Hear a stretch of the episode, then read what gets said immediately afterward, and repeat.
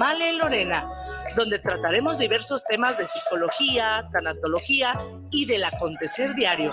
Recuerda, sábado a las 8 de la mañana, por esta señal de guanatosfm.net y por nuestra fanpage Guanatos FM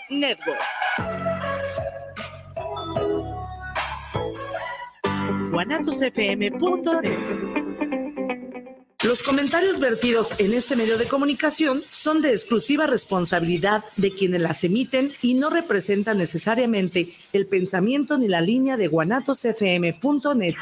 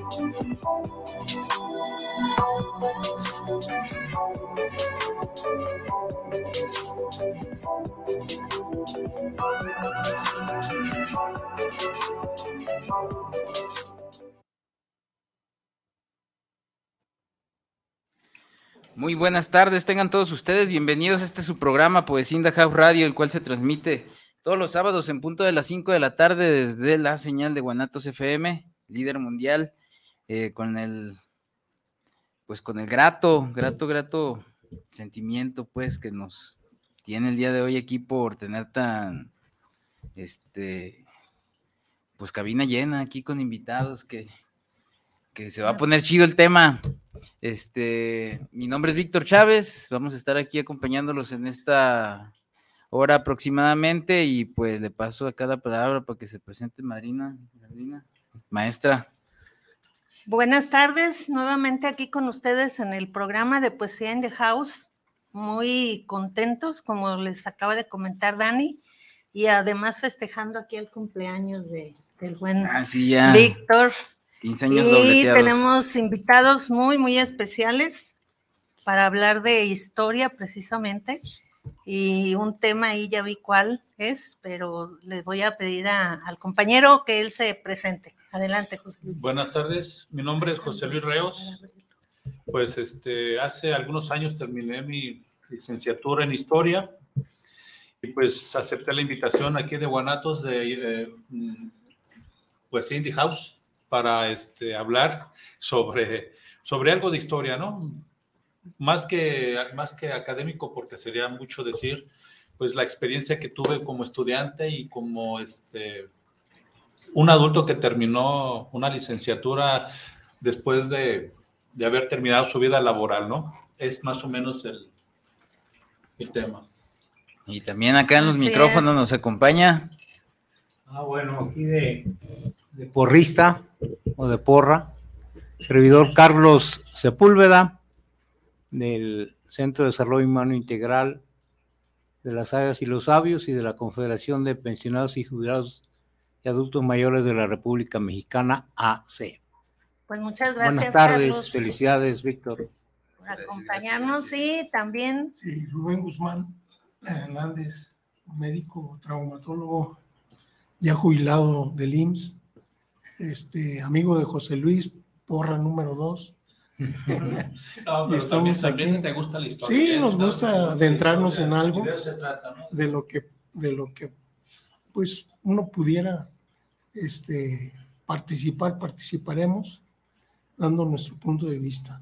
Y felicidades por tu día. Gracias, gracias, excelente, ¿no? Pues gracias por, por estar aquí el día de hoy y pues vamos a, a darle paso a lo que nos apremia el día de hoy, que es la historia, que pues una breve introducción o algo de lo que nos quiera comentar, ¿qué es la historia, mi estimado José Luis? Bueno, la historia, digamos que es la memoria de la humanidad llevada al papel, ¿no? Desde que el hombre existe sobre la tierra, pues hay historia, ¿no? Solo que se empezó a escribir cuando se inventó la escritura, ¿no? En ese tiempo, digamos, los primeros eh, registros de la historia, pues están en la escritura cuneiforme, se puede decir, ¿no? Hay una famosa eh, piedra grabada con ese tipo de escritura y en realidad, pues es la memoria de la humanidad, ¿no? La historia es eso, es la historia, es la escritura, es lo que se ha registrado desde, desde que el hombre existe, ¿no? Chingón, chingón. Y eh, en este caso, ahorita, la historia madrina, eh, ¿qué, relevancia es la que tiene? Pues, ¿por qué nosotros, es, es importante que nosotros conozcamos la historia? ¿Por qué es importante para la sociedad en general? Pues eh, yo creo que todos vamos haciendo historia, nuestra propia historia. La diferencia es si la escribes o no, o si queda escrita o no queda escrita, o, si lo que hiciste queda, queda este, para, para la historia. Y ya, ya lo dijo, este, lo han dicho muchas gentes, pero creo que quien lo mencionó aquí pues fue Emiliano Zapata y ahí lo pusiste en el, en el la información. Quien no conoce historia, pues está obligado a repetirla. Y, qué tan conveniente es repetir la, historia. Algunas sí, y, pero otra no ha pasado y otra se sigue repitiendo porque por no conocer algunas partes importantes de la historia. Creo que nada más, hasta el movimiento armado se repitió con el Ejército Zapatista de Liberación Nacional, algo que no debió haber sucedido y sucedió. Entonces, el no conocer la historia hace que se repita y no siempre repetir la historia es lo mejor. Ok. Sí, bueno, dicen que eh, esa es una de las cuestiones, ¿no? Quien no conoce la historia está condenado a repetirla. Pero precisamente el trabajo de los historiadores es recuperar esa historia para entender el presente y proyectar el futuro, ¿no? Muchos, a mí me preguntaban cuando me, me decían, oye, ¿qué vas a hacer ahora que te jubiles? Digo, pues no sé, pero creo que voy a meterme a estudiar historia. Me ha gustado siempre la historia y uno tiene la idea de que la historia es simplemente lo que vemos en los cuadernos, ¿no? En los libros, en la escuela. Pero la historia es mucho más que eso y lo entendí cuando estuve en la, en la licenciatura, ¿no? Me preguntaban, oye, ¿y qué vas a estudiar? ¿Historia universal o historia de México? Digo, bueno, es que eh, yo en ese entonces también no sabía, yo entendía, bueno, pues yo creo que es historia universal, ¿no? Historia de todo el mundo.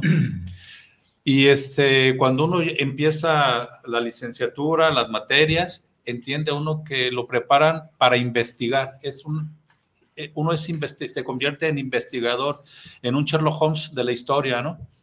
Porque precisamente a través de las metodologías que uno va aprendiendo, espero haberlas aprendido bien, o más o menos, este, va entendiendo uno la labor de los historiadores, ¿no? Y esto me viene a explicar el por qué, hablando de la actualidad, López Obrador en las mañaneras trata de explicar todo lo que está haciendo, rememorando la historia, ¿no?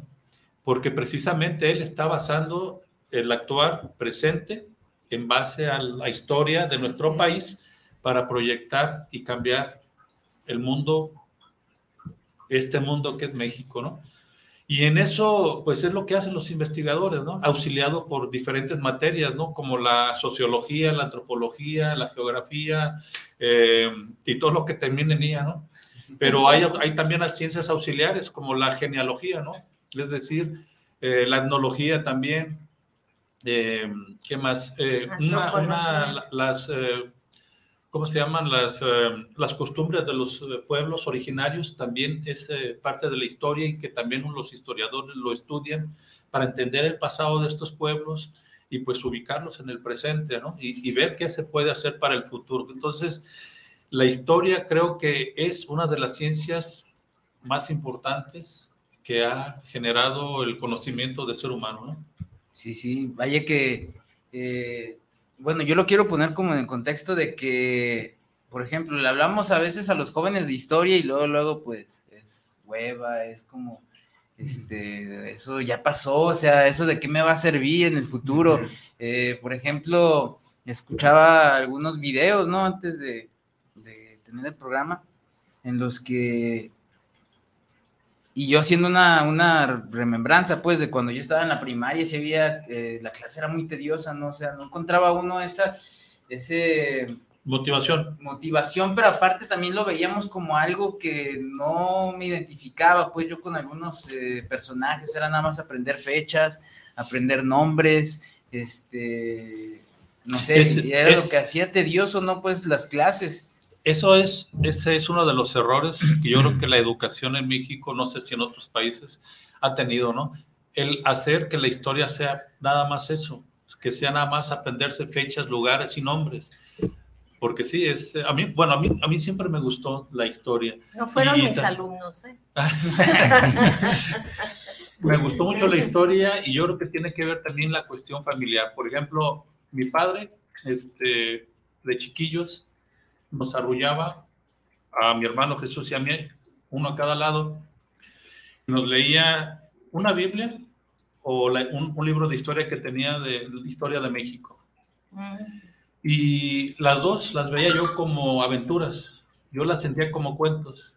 Y eso despertó en mí mucho el gusto por ese tipo de, de lecturas. Entonces, en la primaria, en la secundaria, en la preparatoria, para mí la historia siempre fue una de mis materias preferida, ¿no? Y a lo mejor también tiene que ver con eso, ¿no? La cuestión. Yo creo que sí. Eh, bueno, quiero opinar. Adelante, Porque este, en mi familia, pues todos, principalmente Guadalajara, hay que ubicarnos en la ciudad. Y yo me ubicaría así. Guadalajara, en, el, en los tiempos que yo estaba joven, recuerdo que veía yo gente diversa yo viví mucho tiempo en el barrio de Mezquitán.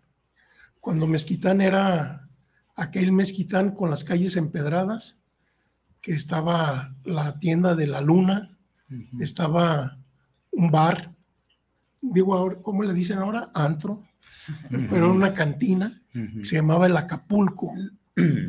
y estaba la fábrica de ladrillos que está ahorita, que ya no es fábrica de ladrillos. Y yo vivía por la, nací por la calle de Guanajuato, en la colonia, en la vecindad del Chorizo. le decían el Chorizo porque eran unas casas así a lo largo. Y atrás había un patio grande donde había lavaderos y la gente ahí lavaba comunitariamente. Ahí eran el WhatsApp, ahí platicaban las doñas. Y, este, y nosotros pues jugábamos fútbol ahí. O sea, ¿por qué platico esto? Porque desde allí empieza la historia. Por ejemplo, mi mamá y mi papá me platicaron cómo fue que se conocieron, por qué existimos nosotros. Y eso forma parte de una historia. Y también, por ejemplo, mi esposa y yo les platicamos a nuestros hijos nuestro origen, para que no se den ínfulas, porque luego salen con que, ay, el escudo de mi apellido. Ah, dices tú, no, hombre. O sea, hay que ubicarnos en, ese, en, ese, en esa realidad, ¿no? Porque hay, hay, una cosa que, que, era importante que quería decir. Mi, mi suegra, Maura, este, ella venía de, de, un origen campesino, venía de un cerro que se llama La Silleta, allá para, para Cuquío. Ellas allá vivían con su mamá vivieron con su mamá, sembraban la tierra, eran tres hermanas y, la señora eran cuatro, y las cuatro se encargaban de arreglar ahí. Esto que les estoy platicando hace un chingo de años. Y cuentan que a ellos les tocó vivir el, la guerra cristera y encontrarse con que llegaban los cristeros y ahora viejas cabronas y esto y lo otro. Entonces, este, mi suegra, dicen las tías que ya murieron, este, que las metían abajo de, un suelo ficticio y lo tapaban con tierra, porque estaban jóvenes. Entonces ellas escuchaban cómo a la señora abusaban de la señora. Entonces ellas tenían un sentimiento muy así, duro y revolucionario, por lo que habían vivido. Y luego nos lo transmitían, imagínate eso, cómo, cómo marca. Y luego por el lado de mi papá, nosotros somos negros. Yo no sabía, pero este, empezábamos a ver mis tíos todos con el, con el pelo ensortijado. Mi abuelo era un hombre alto, como de 1,80, este, con la nariz chata como la mía, este, pero negro, negro. Y cuando yo vi la foto dije, ay, cabrón, qué chingón. Y esa es otra parte de la historia, la negritud de México. O sea, ¿por qué se perdió? Porque fue absorbido por, por la vida de los demás. Entonces, mucha gente piensa que en Jalisco no había negros, y había negros. Había negros, todos los negros que se trajeron los españoles se los llevaron a los ingenios. Y para mi abuelo era de Ameca. Y en Ameca había un ingenio. Y había varios trapiches también. Entonces llevaron negros para trabajar allí. Y por eso tanta gente negra. O sea, prietos, prietos. Y dices tú, ay, es que es el sol. Pura madre, eran gente negra. No son de la Y eso, eso, eso yo creo que empieza a marcar cosas. Porque entonces la gente empieza a entender cuál es nuestro origen, cabrón hacia dónde apunta la nación, qué tipo de nación queremos y cómo la queremos. Lo que vivieron nuestros ancestros, pues no queremos vivirlo, ni que lo vivan nuestros hijos. ¿Ah? Por eso, bueno, cada quien actuamos como actuamos la vez pasada. Y esto, esto que comenta, esto que comenta es muy importante porque es eso a lo que yo iba, el primer contacto con la historia, ¿no? Eh, a, veces lo tenemos de esa forma en la escuela, porque a veces en la casa no lo tenemos, pero a veces sí llegamos a ese este, encuentro con la historia que nos lleva a querer investigar más. Yo en mi caso lo, lo tuve ya hasta estando en la preparatoria este, en la que tuve una maestra que me lo platicaba de una forma en la que yo lo podía comprender y sentir aparte, pues, ¿no? De que me empezaba a identificar con mi entorno, con las personas que me rodeaban, en una ciudad que tiene una historia y que cada ciudad tiene su historia, como, como lo comentan, ¿no? Sí, bueno, eh, Rubén acaba de mencionar algo muy importante, el estudio de los escudos familiares, que es una tradición europea, no americana, ¿no? Heredada desde allá, pero es la heráldica, es otra de las, digamos, técnicas auxiliares de la historia, la heráldica, así como la genealogía de lo que acabas de mencionar. Tú mencionaste a tus abuelos y a tus tías, es esa la genealogía, es decir, de dónde venimos, nuestra historia genética, ¿sí? nuestra herencia. Pero es parte de la historia, una parte, es una manera de estudiar y de ver la historia. Hay muchas formas, ha evolucionado, ¿no? Originalmente los griegos hay muchas, este Herodoto, por ejemplo, hablaba y escribía sobre las grandes batallas, los grandes personajes. Había en ese, eh, y lo heredaron después los romanos de los griegos, la forma de escribir. Eran las grandes batallas. Hay que recordar, por ejemplo, las batallas, las, las guerras púnicas entre Roma y, este. Ay, se me fue el. Era, era una, una ciudad. Eh, africana en el norte de África, se me fue el nombre, pero también están las guerras médicas entre los medas y los persas, o sea, se escribía sobre las grandes batallas, después se empezó a escribir sobre los grandes personajes, pero aquí en, aquí en México tuvo una, ha tenido un auge y ha habido un personaje que defendió mucho la historia oral y la historia regional, que es José Luis González y González, y él hablaba sobre las múltiples la múltiple utilización de la historia y iba a sacar libros, pero no, como que esto está más fácil platicarlo. Entonces, un ejemplo de lo que es esta historia, esta nueva historia, esta historia de lo que tú estás hablando, por ejemplo, la, las experiencias de nuestras familias con la guerra, con la revolución, con la guerra de los cristeros, es una forma también que se ha ido recobrando esa parte de la historia, esa no esa historia nacional, no esa historia de los héroes de bronce, como se dice, ¿no? Sino es esa historia de, los, de, los, de, cada ser humano que vivió, digamos, una circunstancia como esta. Un ejemplo lo traje para ejemplificar también que hace poco una compañera escribió sobre su vida, ¿no? Su vida, más que su vida sobre sus abuelos. Es la compañera Adriana Bundis que hizo una novela basada en la historia de sus abuelos. Una historia que, este, que es, es curiosa, ¿no? Porque un historiador siempre al escribir tiene que tomar, sobre un hecho tiene que tomar en cuenta el contexto o las circunstancias que rodean a los personajes o el objeto sobre lo que quiere escribir. En este caso, el objeto de estudio de Adriana en su novela fue, fue la vida de sus abuelos. Una maestra, eh, digamos, eh, criada bajo unas condiciones eh, de muy dadas a la religión, ¿cómo se puede decir? Este, pues les gustaba rezar. Y mucho. Es más, pertenecían pues al, a, la cuestión del que con eso se un movimiento que en los años 30 y 40 empujó a muchos grupos de la, de la iglesia a rebelarse contra el gobierno, ¿no? Y que vienen a consecuencia precisamente de la revolución cristera. Y en contraposición, el abuelo era un sindicalista, anarcosindicalista, ¿no? Y entonces se conocen, se, se casan y nace la mamá, nace la mamá de Adriana y, y otros este, hermanos, ¿verdad? Y hermanas. Y, y, en este caso sí quisiera retomar o leer un poquito de lo que ella me invitó a hacer la presentación en parte de la historia de, este, de esta novela. Y sería importante nada más leerle lo que es la historia oral para ejemplificar lo que tú estabas hablando. Esto de que cada uno de nosotros podemos ser historiadores. Claro, necesitamos mínimamente tener una técnica de cómo ir eh, eslabondando nuestra historia, así como Adriana escribió sobre esto, tuvo que asesorarse tanto de Carlitos, que es, digamos, como un corrector de ortografía y de, orden, como una este, historiadora también eh, eh, importante, ¿no? Al rato les doy el nombre también, pero sobre esa, e, esta historia es sobre esta pareja que se conoció y vivió en el retiro, ¿no? También un barrio, el último de los barrios de Guadalajara que se formaron. Ya estaba Mexicalcingo, ya estaba este Mezquitán, Mezquitán ya estaba Analco, Analco. estaba el, barrio del santuario, pero el retiro que se generó a raíz del santuario fue el último de los barrios que se consolidó, ¿no? Y, y además eran aduanas. Aduana, sí. Donde venía la gente de fuera, ahí en el retiro había una aduana. Acá en el barrio de Mezquitán, también donde yo vivo, existía una aduana. O sea, era cuando ingresaba la gente que venía de fuera.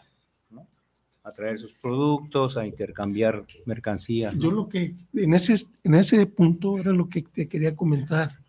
Porque, por ejemplo, los gringos, ves en, sus, en las series de Netflix y todo lo que sacan ahora, salen historias y te dicen basado en un hecho real, escrito por fulano de tal. Y si tú buscas, lo vas a encontrar y es cierto. Cosa rara en México, cabrón. O sea, no hay alguien que diga, oigan, esto basado en un hecho de la vida real, escrito por fulano de tal, ni más, cabrón. O sea, muy probablemente seguimos arrastrando esto que estábamos platicando de moralidad nada más, pero bueno, vemos quiénes en un momento ya de reflexión, de, tranquilidad, hasta cierto punto, dice uno, pues me voy a dar la tarea de escribir algo. Y, yo estoy tratando de hacer eso que dice Luis, con lo que mi familia me ha comentado de eso. Y también con un estilo muy personal mío que me encanta echarle este guacamole a los tacos y, este, y eso yo este, luego algún día tendremos la oportunidad de platicar de lo que he escrito y de lo que va, de lo que todavía me falta mucho escribir, porque va basado de mi familia, de mis abuelos, de, mis días en, las, en la primaria, en la secundaria, y todo eso, este, es algo que uno tiene que este, ir viendo, irlo preparando para que la familia de uno tenga una idea de lo que estamos viviendo. Yo espero escribir hasta, hasta donde estamos, lo que he vivido, donde participé, qué hice, qué no hice también. Porque nosotros todos tenemos, tenemos algo así como en agua para chocolate, ¿verdad? La novela esa y la película que, tenemos un, lado oscuro que nadie queremos que lo conozca. Y somos tan, tan chingones para eso que este, siempre nos presentamos como, la mejor, el ojo al macho. como la mejor persona. Pero no, somos cabrones también. Entonces, esa es la otra parte que, que a lo mejor nos hace falta hacer ese, ese examen de conciencia histórico de cada uno de nosotros para decir hacia dónde arrancamos, ¿verdad? Como, Sí. como nación, como país y como Estado, por el origen que tenemos. Y como individuos, como seres humanos, porque Sí. dos cuestiones yo quiero comentar. Uno es, hay historias, pero que hay historias que son distorsionadas, que tienen que ver con los que, los, los de las victorias, digamos, ¿no? Y hay la historia real, ¿verdad? Que poco conocemos. Y yo cuando estaba en la primaria, igual ahí en la Borrayo, ahí en Federalismo y Javier Camacho, yo dibujaba, me, me- me gustaba el dibujo y la directora y la ma- mi maestra, ya eh, sobre todo el segundo, tercer año, a partir del tercer año, ahí me invitaban porque me gustaba el dibujo y bueno, pues yo dibujaba en cartulinas, ¿no? Con, con este, no crayola, sino con con lápiz, ¿no? Y que el, el día de la independencia, ¿no? Pues órale, ahí van, ¿no? los héroes, ¿no? El día de los niños ebrios, digo, de los niños héroes. Así, fechas históricas, ¿no? Y en el patio había una leyenda que ya no la tiene, que se llama Verdad, Bondad y Belleza. Eso me impactaba mucho, me gustaba mucho, porque ahí están eh, insertos los valores, ¿no? De esta historia universal, digamos, ¿no? Bueno, entonces, eso me gustó mucho y, y cada fecha, a ver, el niño El. Carlitos, ¿no? Y ya me conocían todas las maestras de, la escuela, ¿no? Y me apreciaban mucho y bueno, porque yo sabía dibujar. Eso me enseñó mucho porque, pues bueno.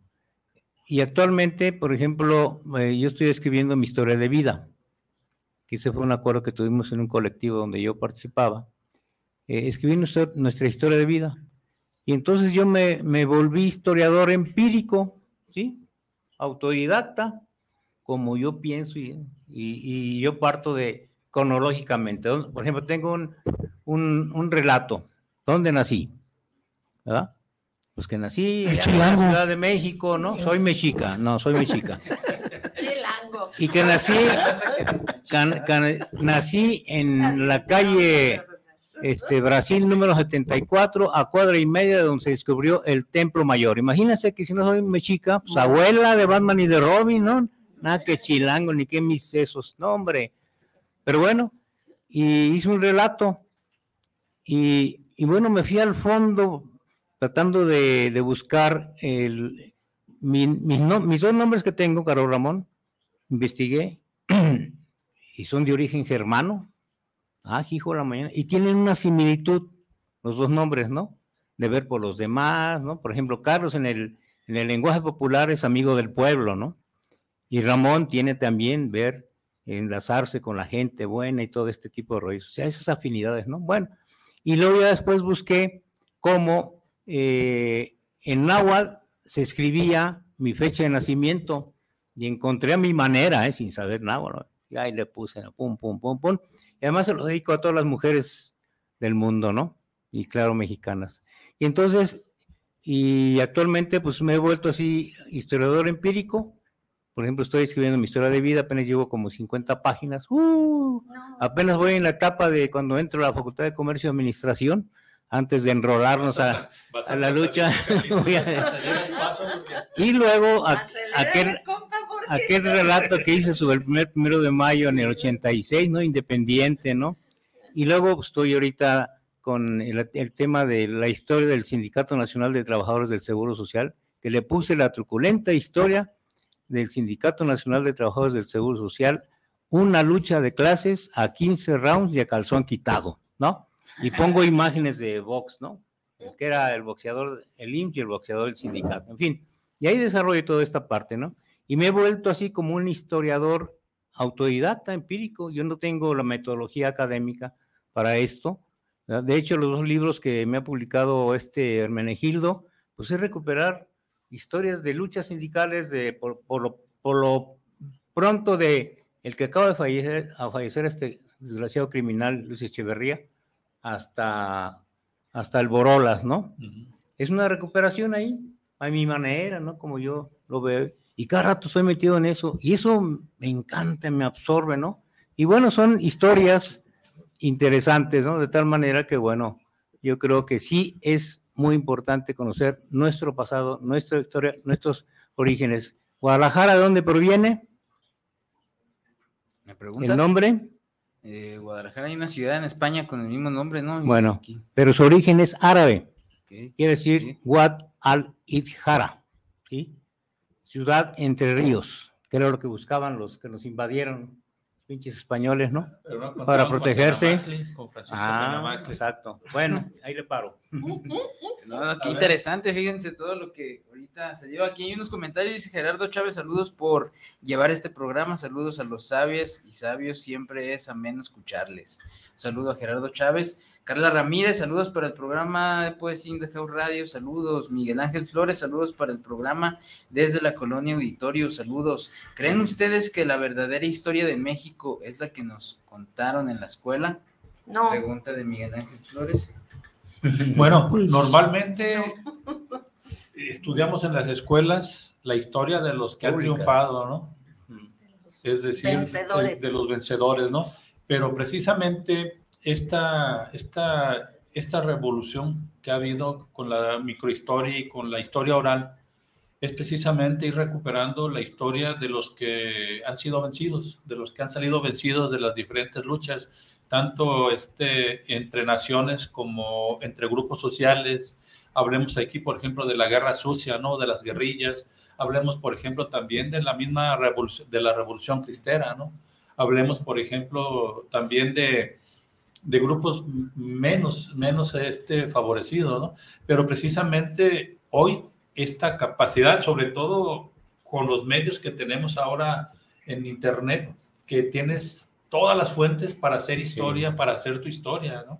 Entonces, antes eh, era ir a las fuentes directamente a los archivos, eh, en la cuestión de la historia oral, ir a buscar y este, grabar o, o, o buscar a los participantes de algún, algún evento, ¿no? En este caso, todavía hasta hace poco había entrevistas a los que sobrevivieron de la guerra cristera. Actualmente hay muchos videos este, y, ¿cómo se llaman? Documentales. Sobre la guerra sucia y quienes, quienes Sí. sufrieron las- la represión del gobierno, ¿no? Y esto porque también las fuentes tienen mucho que ver en poder de quién están. Hasta el año 2000, los archivos de esta historia de la guerra sucia empezaron a abrirse y empezaron a salir este, testimonios, libros a través de la escritura y también de la vida, este, de, la, eh, eh, de las entrevistas, la vida de estas personas, ¿no? De la, la guerra sucia.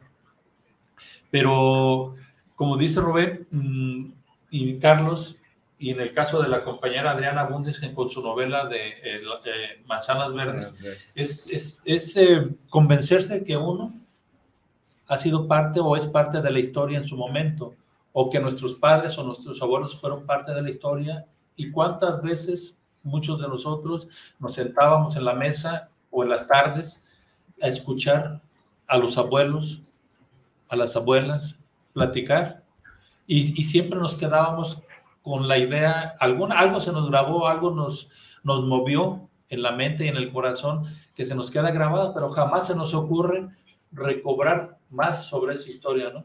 Y eso creo que hoy, con estos medios de los celulares, las computadoras y todos los recursos para encontrar la información de cualquier época, de cualquier tiempo, pues creo que es más fácil Ah, este, ahora, eso, ¿no? ahora está que pues la banda le huevonea, ¿no? Dicen, ah, pues Claro. teniendo toda la información, ahora es una saturación de información a lo cabrón. Uno no quiere saber porque no le, porque no se da la tarea de buscar, pero algo que comentaba el doctor es bien importante también.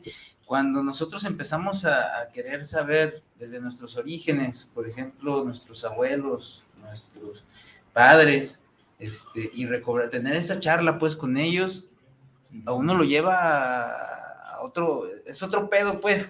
Y ahora veo que muchos jóvenes hasta evitan hablar con los, con los ancianos. Sí. O sea, este, por ahí tuve alguna experiencia desagradable que este, hasta veo cómo hasta se con- confrontan, pues, hasta con los mismos este, padres, abuelos, y ya no hay esa comunicación que había antes, a lo mejor hasta en la mesa, ¿no? En la que había Claro. es- Y algo muy importante también que escuchaba es que a veces está muy mal decir que en la mesa no se habla ni de política, ni de religión, ni de fútbol, sino hay que vamos a salir mal. Este, yo creo que sería. Hay que hablar de todo. Hay que hablar de todo y respetar los puntos de vista de cada quien. Aquí hay algunos comentarios también, Gerardo Pineda. Excelente programa para todos mis amigos de Guanatos Líder Mundial y en especial a mi hermano Víctor Chávez de sus amigos GPS Club Team Street, que se patrocina esta playera. Chido, camarada. Mi esposa Alondra Serna, saludos a todos, gracias por compartir su sabiduría. Dani, te amamos, feliz cumpleaños, eres el mejor esposo y papá. Gracias. Saludos a mi esposa ahí. Este, ¿Quién nos contará la verdadera historia de nuestro país? cada uno, yo digo que cada uno de nosotros la vivimos en nuestra vida. Yo nací en un barrio, en un barrio de Guadalajara, en una vecindad, y eso ya habla algo en el chorizo.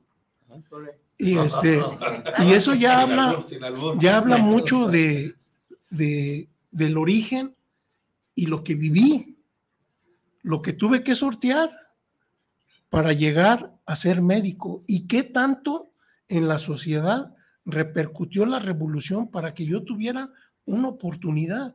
Mi papá trabajaba en el mercado Corona. Mi mamá no trabajaba éramos siete, nueve hermanos. Ah, trabajaba mucho. Entonces, imagínate, o sea, eso habla, si cada quien se quiere saber cuál era la historia, nada más es hacer una retrospectiva de uno y no ponerse uno de chingón, es analizarse uno y ver las cosas tal cual fueron. ¿verdad? Y yo digo que eso es, ese es el punto, porque la vida, tu vida te marca para hacer lo que tienes que hacer. Y te marca por qué? Porque tú te enfrentas a esa realidad que vives en tu infancia, en tu adolescencia y en tu adultez. Con tu familia también te marca. Quien no lo vea eso, pues está viviendo la vida como, como el sol y como la luna, como la noche y el día, y nada más, cabrón. Y no, el hombre trasciende más allá. Tenemos esto, cerebro, para pensar algo chingado tantito. Y el ser humano. el ser este, humano, pues. Es un ejemplo. La pregunta, por ejemplo, de este, cómo vamos a conocer o quién nos va a enseñar la verdadera historia de nuestro país. Pues es, es, es, es algo que hoy se está presentando también que se habla, que se dice que es descolonizar o desaprender si nos han enseñado una historia, a nosotros nos corresponde, si es que tenemos la inquietud de conocer la verdadera historia, es quitarnos del pensamiento y del conocimiento eso que nos han enseñado y buscar por nuestra propia cuenta en las fuentes que hay ahora, que ya son muchas, la verdadera historia, ¿no? Es lo que pasa, por ejemplo, en la narración de Rubén. Muchas veces nosotros, por lo que tú dices, Daniel, de, de que no hay en la, en la familia comunicación y nada más nos quedamos con lo que los papás nos dicen. Esa es la historia de ellos. Pero cuando uno va transitando la experiencia de la vida como ellos, vas entendiendo y te vas, vas interpretando las actitudes de tus padres. ¿sí? Y es eso, simplemente conoces la historia de tu papá, pero la tuya te va obligando a estudiar y analizar el porqué las actitudes de tus papás. Y es una manera a lo mejor también de explicarnos la historia, ¿no? Que está escrita por los que triunfaron, pero quienes eh, tenemos la inquietud de decir si es verdadera, pues tendremos que buscar a través de nuestra propia experiencia y de nuestra propia iniciativa la verdadera historia del país, ¿no? Y no quedarnos con lo que nos dicen, eso es parte de, de y es como, investigación. ¿no? Como cuando alguien escribe algo, ¿ah? X, pongámosle, de economía. Ah, ya te lo revisó Economics, ya te lo revisó este, el Fondo Monetario, ya te lo revisó, dices tú. Estándar y, y, dices tú, ¿y cómo, cabrón? ¿Quién dice que debe, que tú debes de andar, este, y no tienes, no tenemos nosotros parámetros propios mexicanos de nuestra realidad? Tienes que andar adaptando otras cosas de otros lados para tu realidad. Y entonces no la creemos, ¿verdad? Uy, es que ustedes qué bárbaros. ¿ah? Pero y nuestra realidad es igual que la realidad americana, a lo mejor en algunos puntos de los más este, recónditos donde hay pobreza, a lo mejor nos parecemos. ¿eh? Los negros, por ejemplo. La raza negra ya ha vivido lo que hemos vivido aquí nosotros. Las panteras negras. Allá bombardearon a una familia. La bombardearon. Y dices tú, ¿y, ¿y qué chingados? O sea, eso no es injusticia. Y los negros hoy en Estados Unidos también siguen viviendo lo mismo, igual que los latinos, igual que todos los migrantes. O sea, siguen siendo migrantes en su país ellos. Y nosotros aquí nos querían dar el estatus casi también de migrante, ¿no? Con estos cabrones que se apoderaron del país. O sea, es parte de esa historia y de esa concepción que a lo mejor algunos, pues en este tiempo, porque como tú dices, así es, dice, no, pues no, bueno, no, te respeto. Yo tengo un punto de vista y esto es lo que yo viví. A lo mejor ustedes han vivido en colcho, en algodoncitos o en, en una cuna de, de, este, de porcelana, de plumas y que no les lastima nada. De gancho para Está, está cañón, está cañón. y, y cómo los corridos mexicanos han jugado un papel muy importante. También. Esa, es la, esa es la historia. Y era el medio de comunicación en la etapa de la revolución. Un corrido de una batalla, de un dirigente, de un héroe que cayó. Y bueno, y ahí estaban las adelitas al pie de cañón con su fusil y todo, con sus ollas y con sus hijos cargando, ¿no? Y los Juanes pues, echándole vara y también las compañeras, ¿no?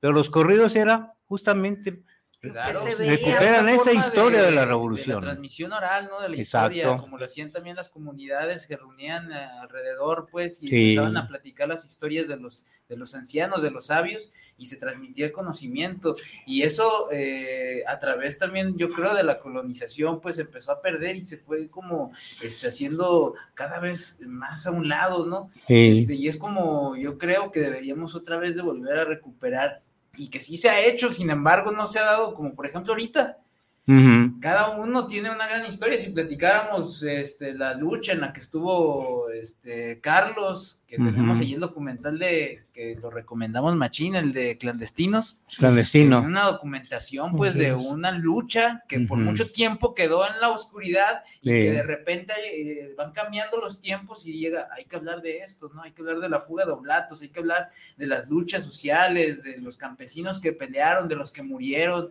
este, etcétera, etcétera, de las luchas, este, sindicales, etcétera, etcétera, de los maestros también. por ejemplo, yo veo el trabajo de la maestra Alejandrina en la secundaria, que ella estuvo, que siempre abogó y siempre estuvo porque los morros estuvieran interesados por la historia. Mm. Lo, sí les quiero preguntar antes de que se nos acabe el tiempo. Ya tan pronto. ¿qué es, eh, ¿Qué es lo que nosotros, este, por ejemplo, cuál ha sido su forma de transmitirle esos conocimientos a sus jóvenes y que estén interesados por lo mismo?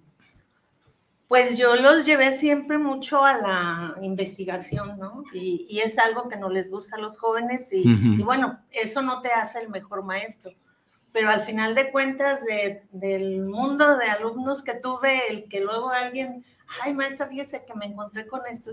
Yo en lo personal me hice historiadora porque yo desde niña, mi primera historia fue que mi papá fue a rescatar a mi hermano de la guerrilla Mm. Mi, hermano que era maestro, bueno, estaba estudiando para maestro y que quién sabe cómo llegó a terminar, ¿no?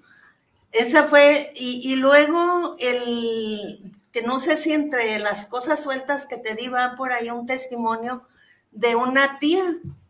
Eh, a mí me casi me voy para atrás cuando me dice, y afortunadamente iba un primo conmigo que venía de, de la Ciudad de México y traía una grabadora yo mm. estaba chica, estaba en la primaria y, a mi tía Inés la entrevistamos y cuando ella nos dice, es que yo era galleta y andaba al lado de mi general y se cuadraba Felipe Ángeles. Ah, cabrón, de que se Soto ahí cuando, ¿qué?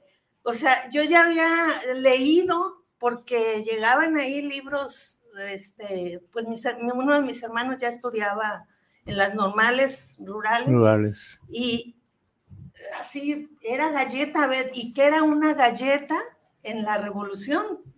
Mm. Dice, pues yo era la que le ayudaba a la mujer de mi general, pero no se paraba mm. y se cuadraba. Mi tía, mi tía Inés, de, con mi general Felipe Ángeles. O sea, yo este, me, me, crié casi, les digo, me trepaba un árbol con una carabina viejita que tenía mi papá y yo me sentía revolucionaria porque mi papá este, estaba inmerso en la guerrilla sin estar, ¿no?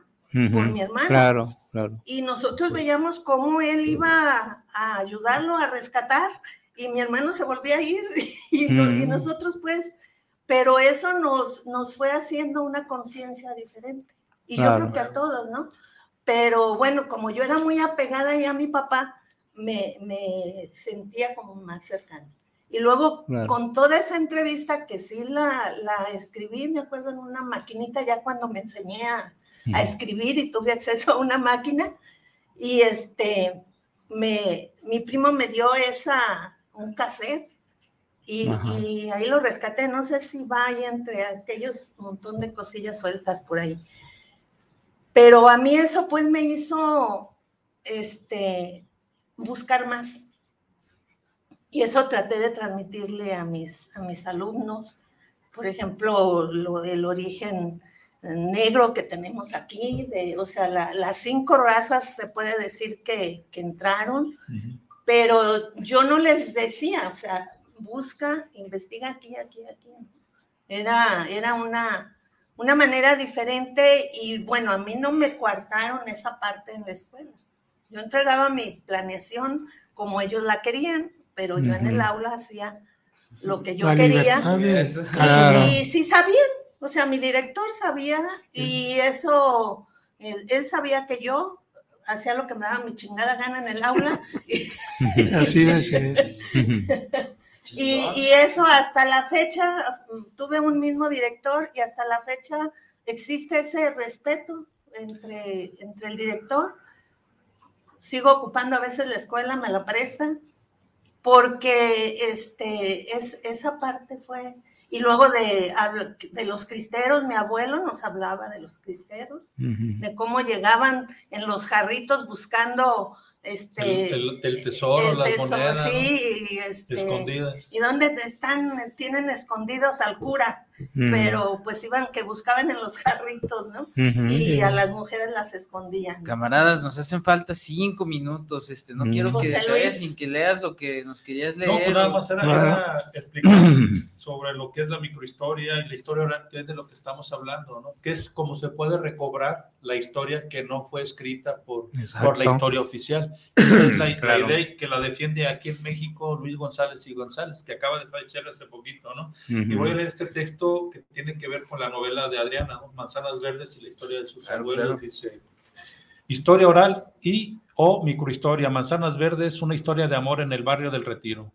Vida cotidiana de una pareja enamorada. Actualmente transitamos por un entorno económico, político, social y cultural enmarcado en el concepto de una 4T como resultado de tres grandes etapas históricas anteriores, que aunque se olvidaran, creo yo, la etapa, se, olvidaron de la etapa del descubrimiento y la conquista de México, que también es otra cuestión. Estas etapas históricas todas son con sus fechas morables, sus grandes héroes, forjadores de la independencia, la reforma, la revolución, Todas son un ejemplo de esa historia magna, historia de bronce y todas con sus héroes del mismo material que se han utilizado para construir o reconstruir la historia de la patria. De manera que lo siguiente es hacer el registro de lo histórico que la memoria de Adriana Bundis, en este caso lo que es, estamos haciendo cada uno de nosotros aquí, recobrar de la historia oral, la historia oral de su familia y que queda plasmada dentro de la narración y trama de la novela Manzanas Verdes, una historia de amor en el barrio del Retiro. Como se menciona en el prólogo de la novela, esta no es una novela histórica, puesto que no se basa en los hechos de esa historia de bronce. Se trata de una novela que puede calificarse como producto de una historia oral, decir, sus abuelos o su abuela, creo que su abuela fue la que le contó, o su mamá fue la que le contó la historia de los abuelos y esa inquietud quedó en Adriana durante muchos años y fue recobrando poco a poco, hablando con parientes, con tías, con eh, no, no sé con quién lo, lo haría, pero fue recobrando la historia y ella fue llenando con su imaginación y conociendo a los personajes las posibles circunstancias que narra en la novela. ¿no? Y dice, mm, la historia oral devuelve la historia a la gente con sus propias palabras y al ofrecer un pasado, también les ayuda a encontrar un futuro de elaboración propia.